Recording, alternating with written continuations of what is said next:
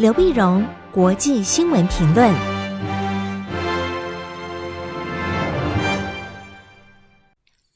各位听众朋友，大家好，我是台北东吴大学政治系教授刘碧荣，今天为您回顾上礼拜重要的国际新闻呢。第一个，我们先看伊朗的情势。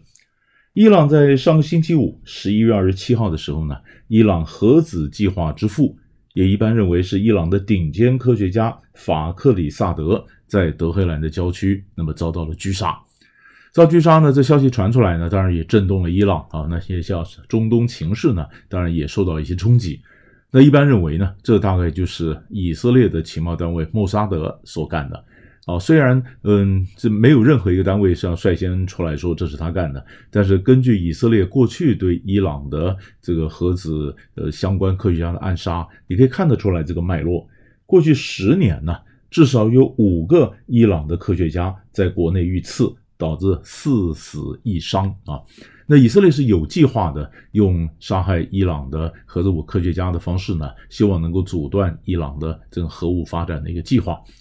那么，如果就单就美国的，一大对这些事情应该也了解，因为在一个礼拜以前呢，那么在二十二号的时候，以色列总理纳塔雅胡啊，那么秘密的就飞了一趟到沙乌地阿拉伯，德沙乌地阿拉伯呢，纳塔雅胡他带了就是以色列情报单位莫萨德的这主管科恩，然后我们在那边呢会见了，嗯，沙乌地阿拉伯的王储穆罕默德以及美国国务卿庞比欧。那四个人讨论什么不晓得，但是讨论完了以后呢，大概一个礼拜之后，那么这个呃法法克里萨德呢就被刺杀了。被刺杀，如果我们就放今年来看的话呢，今年年初的时候，那么在巴格达，那么虽然不是在德黑兰里面啊，但是在伊拉克的巴格达，那么伊朗的呃革命卫队的圣城旅的指挥官苏莱曼尼呢，也是被美国用无人机狙杀。那就去看看，那这件事情完了以后呢，当伊朗国内就很反烈非常强，反应非常强烈啊，要求说我们要报复。那么右派的报纸就说我们要攻击以色列的港口城市海法，那么作为一个报复。所以报复，但是伊朗也晓得这中间呢，一定也有别的政治的阴谋，因为拜登即将上来，拜登上来呢，要改善跟伊朗的美国跟伊朗的关系。那如果你这时候去报复的话呢，那拜登的整个对中东政策以及对伊朗的外交呢，将会非常的被动。所以伊朗呢表示他非常的克制啊，虽然表面上他是就非常谴责，但是目前并没有采取呃这个很快的一个行动。但是不晓得国内的压力会不会逼着他们政府要采取更多的行动。今年年初一月份的时候呢，苏莱曼尼被暗杀的时候，伊朗是很快就有报复，但是伊朗当时的报复呢，很快。但是他就是攻攻击了一些美军啊，在伊拉克美军啊等等。那么，但是呢，他的重点就是他会先讲，他攻击一些美军基地，但是先讲，先讲，然后再攻击。所以一般认为当时的反应是反应快，但是自我克制啊。但这次呢，到目前为止还展略相当多的一个战略耐性。那后续这个耐性能够支撑多久？会有什么对中东情势的一连串的连锁反应呢？那么这个可以我们持续的保持关注。第二个新闻呢，我们看法国。法国在上礼拜六，十一月二十八号的时候呢，全法有十三万人走上街头，在七十多个城市上街抗议政府的一个政策啊。那么光是巴黎一地啊，就五万人上街，那许多人被捕。那么这些人上街不完全是和平的，但也有些你看推翻了车子啊，烧掉一些烧的砸了一些店面啊。那世人想起去年。黄背心的这个上街头的抗议啊，也是一样的这样的，呃，这画面非常耸动啊。那到底为什么要上街头啊？抗议什么东西啊？那当然最主要就是它的一个呃的原因呢，一个主要原因是十一月二十号，大概也就一个多礼拜以前，法国的国民议会啊，也就是法国的下议院通过了叫整体安全法。因为法国现在反恐的问题变得非常的严重啊，非常非常急迫重要。因为法国跟这个很多穆斯林啊或伊斯兰国家的关系变得有点紧张，所以法国呢，就国会通过这个整体安全法。但是问题是，当你要有安全的时候呢，往往牺牲了人权。所以这次最主要是这里面的这引爆整体安全法呢，有几条争议的法啊，这个条文呢，二十一条、二十二条是讲呢。他说授权警方可以从地面和空中大规模监测和搜集示威民众的资讯，并且同步的传回指挥中心。换句话说，你也没什么隐私权，没人权从地面、从空中搜集、搜集传回隐私中心。二十四条更凶，二十四条讲呢，他说民众或媒体若恶意散布军警执法时候的脸部影像，或者呢任何足以辨识身份特征的画面，你当然会会危害到军警的安全，那么你会罚拘禁一年以及四万五千欧元的一个罚款。那你可以想见，记者在街头如果拍，那拍一定会拍到脸啊。那拍到脸的话呢，那他如果拿这个东西就就去去呃起诉啊，去这记者的话，那根本就新闻自由也没有了。不管新闻自由、集会结社的各种自由、表言论表达自由都有问题，都受到了戕害。哇，民众就整个起来要求政府要撤回这条法令。撤回法令呢，但更重要，偏偏就在这个时候呢，又发生了两件事情。第一个就是。那么一个多礼拜以前呢，十一月二十一号礼拜六，法国有一个就法巴黎啊，有一个非洲裔的音乐制作人呢，叫泽克勒。他在回录音室的路上呢，因为没戴口罩，被好几名警察围殴。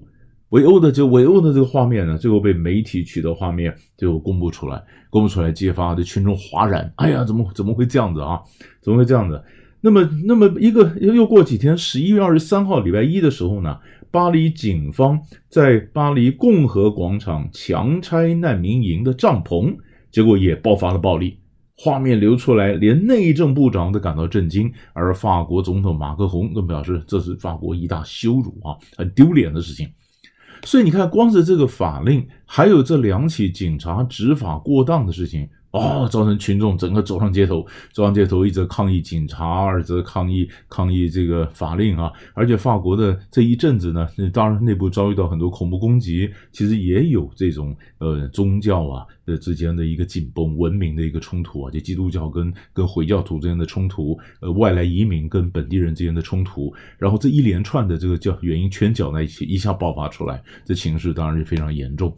那非常严重呢，那就看了他到底会。嗯，会激荡多久啊？那么法法国那总统马克宏最后会怎么样的安抚这情绪？这法令啊，那几个争议的这个法条是不是还是持续在这法令上面？呃，这个在这个整体安全法里面会不会有修改啊？那这个也是我们持续关注的另外一个新闻的重点。第三个大的新闻呢，我们就看中国大陆的周边外交。中国的周边呢，当然有很多很多的，有的国家对中国大陆友善，有的是不友善。不友善的，那我们就发现，那么现在又是美国这边呢，那么面临这个新的白宫主人的下一月一月二十号就要就职了。那所以我们就，所以中国大陆也想了解，到底周边这个国家，他们对于拜登政府是什么期待，在等待什么？会不会加入拜登呢？呃，加入美国呢？再继续去对抗中国呢？所以在上个礼拜。我们看到上礼拜二十四号、二十五号，就是星期二、星期三的时候呢，中国大陆外长王毅啊，就到了日本去访问。王毅到日本访问，十一月二十四号、二十五号。那么，如果你再把时间轴啊往前拉一下，十一月十七号礼拜二的时候呢，澳洲总理莫里森也到了日本。到日本呢，讨论双边的，要加强双边的经济合作，那包括这么加强军事合作，包括双边的军军人呢，他有相互准入协定啊。那如果联合演习的话，你是不是带武器啊，可以进到他们国家啦？等等。那当然。莫里森跟呃这个呃菅菅义伟啊谈，就是澳洲呢跟日本呢都是美国的印太战略里面四边的盟邦里面非常重要的两个两个成员啊，那他们再串起来，那中国大陆当然紧张，所以十一月十七号礼拜二，莫里莫里森访问日本之后呢，一个礼拜之后，十一月二十四号，王毅就到了日本。王毅到了日本呢，那么当然会见了日本的政要，跟日本外相茂木敏充，跟日本的首相菅义伟呢都有谈。谈呢，他是呃，这是菅义伟担任首相以后呢，首次和中方高层的官员会面啊。那后面呢，王毅呢也是二月份杨洁篪访问日本以来，到日本访问最高级别的中国官员。这呢，双方呢，呢谈到了加强的经济的往来啊，经济经济的合作啦。那么中日商务人士的快捷通道也在十一月三十号启动啊，等等。那这经济方面是不错，不错，但是在钓鱼台问题上呢，仍然有争议啊，就是它分两块，它的整个的有有合作的，但也有争议的部分。争议部分呢，王毅呢就提议啊，双方的公务船以外的船只是不是可以不要进入到那么周边钓鱼台周边海域？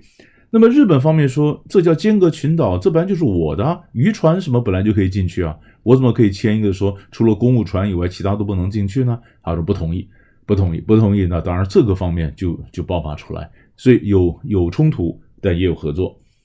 那王毅完了以后，去日本完了以后呢，在十一月二十六号礼拜四的时候呢，就到了韩国。那韩国文在寅总统基本上是对北京是比较友善的。那双方都有谈到了朝鲜半岛的无核化的问题啦，呃，以及两国达成呃那么尽早达成中韩自贸协定第二阶段协议的这样的一个共识啊。那么，并且早日推出中韩经贸合作联合规联合规划。就二零二一年到二零二五年五年的联合规划，那么这个呢，它总共签了有十项的一个共识或者协议，所以在韩国的反应当然相对比较就就比较丰硕啊。那一般评论是王毅呢想用这个访问呢，看看日韩对美国新政府的态度，也避免反中联盟的这个出现。所以你如果看中国周边外交呢，王毅这是一个重点重点。可你看，另外一块在南亚那边就不是那么就不是那么顺了。南亚方面呢，中国的国防部长魏凤和十一月二十九号礼拜天的时候访问尼泊尔。那访问尼泊尔，尼泊尔是印度被认为势力范围啊，所以印度当然对这个事情就非常的紧张，也非常的关切啊。而偏偏也在上个礼拜四的时候呢，十一月二十六号礼拜四，中国电力集团董事长晏志勇啊，在一个场合透露。他说呢，中国将会实施雅鲁藏布江下游水电发电的这个开发。那雅鲁藏布江下游水电被认为有蕴藏量是两亿多千瓦，真的开发出来，这可以供提供中国百分之三十的这个电量啊。但是你如果那边一做了水坝的话，雅鲁藏布江是中国跟印度的边界，那雅鲁藏布江一路流到印度这边的话，那水就变少了，所以印度也开始关切。啊，也就是说，中印两边的冲突啊，除了喜马拉雅山上面的冲突之外呢，呃，印度洋的冲突之外呢，雅鲁藏布江上的水电开发啊，以及对尼泊尔或印度周围势力范围的一个争夺，这个也是将来会中印之间问题的一个呃冲突的一个种子。所以可以看到周边外交非常多样。啊，那么所引起的这个反应呢，和后续的发展也可能是不同的，所以这个也值得我们持续关注。所以大概来讲，上礼拜三大块重要的新闻为你做个分析，我们下礼拜再见。